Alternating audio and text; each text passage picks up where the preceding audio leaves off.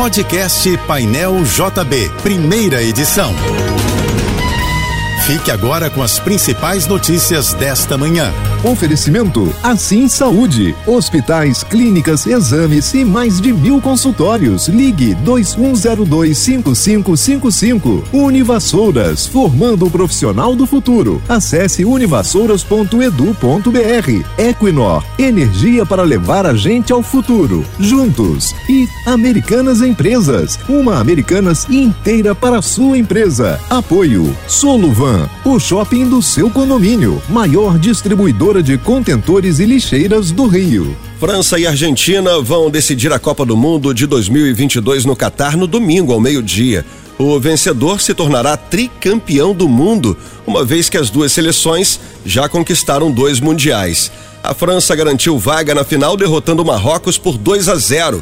A Argentina, por sua vez, venceu a Croácia por 3 a 0 na outra semifinal marroquinos e croatas vão disputar o terceiro lugar no sábado, também ao meio-dia. O Rio vai ter uma quinta-feira de sol, mas também com muitas nuvens, como reflexo da atuação de um sistema de alta pressão no oceano. Segundo o Instituto Nacional de Meteorologia, a temperatura deve chegar aos 29 graus. Não há previsão de chuva para hoje no Rio. A Polícia Civil do Rio prendeu sete suspeitos de integrar uma quadrilha que praticava extorsão dizendo às vítimas que parentes delas estariam sequestrados. Após enganar o alvo, os criminosos exigiam pagamentos por transferências via Pix. As prisões foram efetuadas na Rocinha e nos municípios de Rio das Ostras e São Pedro da Aldeia, na região dos Lagos do Rio. A polícia informou que os criminosos pertenciam à maior quadrilha de extorsão do estado. O Supremo Tribunal Federal deve retomar hoje o julgamento do chamado orçamento secreto. A sessão foi aberta ontem com o voto da presidente do STF.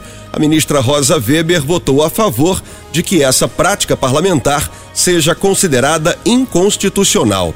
Para a ministra, o pagamento das emendas de relator, nome técnico do orçamento secreto, é recoberto por um manto de névoas.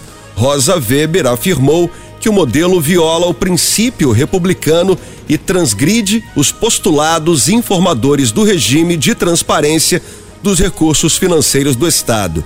A ministra é relatora de ações que contestam a regularidade dessas emendas criadas em 2019. Helena e Miguel foram esses os nomes mais escolhidos pelos pais para os filhos nascidos no Brasil em 2022. O levantamento é do Baby Center Brasil, citado em reportagem da Agência Brasil. O ranking, existente há 14 anos, foi elaborado a partir de dados referentes a 294 mil bebês nascidos neste ano e cadastrados na plataforma digital. Segundo a classificação, Miguel está na primeira posição há 12 anos e Helena há 5. Entre os meninos, a lista é completada na ordem decrescente pelos nomes Arthur, Gael, Tel, Heitor, Ravi, Davi, Bernardo, Noah e Gabriel. Entre as meninas, Alice é o segundo nome mais dado pelos pais, seguido por Laura, Maria Alice, Sofia, Manuela, Maitê, Liz, Cecília e Isabela. Termina hoje o prazo para os trabalhadores solicitarem o saque extraordinário do FGTS no valor de até mil reais. O dinheiro foi depositado automaticamente nas contas do Caixa Tem dos trabalhadores. Quem não teve o valor creditado ou quem teve, mas não movimentou o dinheiro nos primeiros 90 dias, deve acessar o aplicativo do Fundo de Garantia por Tempo de Serviço e indicar que deseja fazer o saque o valor será transferido para a conta do trabalhador em até cinco dias úteis após o pedido. É possível consultar quem tem direito ao saque pelo site da Caixa, pelo aplicativo FGTS ou nas agências da Caixa Econômica Federal. A Febraban divulgou como será o funcionamento dos bancos neste período de fim de ano de acordo com a Federação Brasileira dos Bancos, não haverá expediente bancário na sexta-feira, dia 30 de dezembro. As agências também estarão fechadas nos dias 24, 25 e 31 de dezembro e 1 de janeiro por causa do fim de semana. Os bancos voltarão ao expediente normal na segunda-feira, dia 2 de janeiro.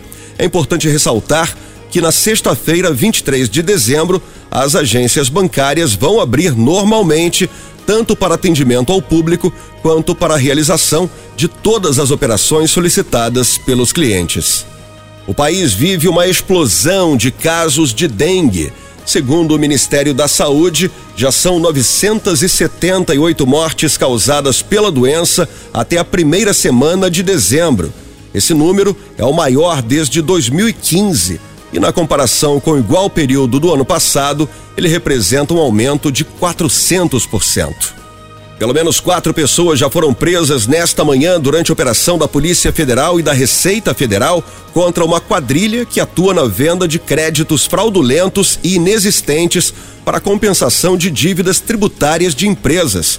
Policiais e auditores federais foram para as ruas das cidades do Rio, Niterói e Maricá com o objetivo de cumprir cinco mandados de prisão e 14 de busca e apreensão.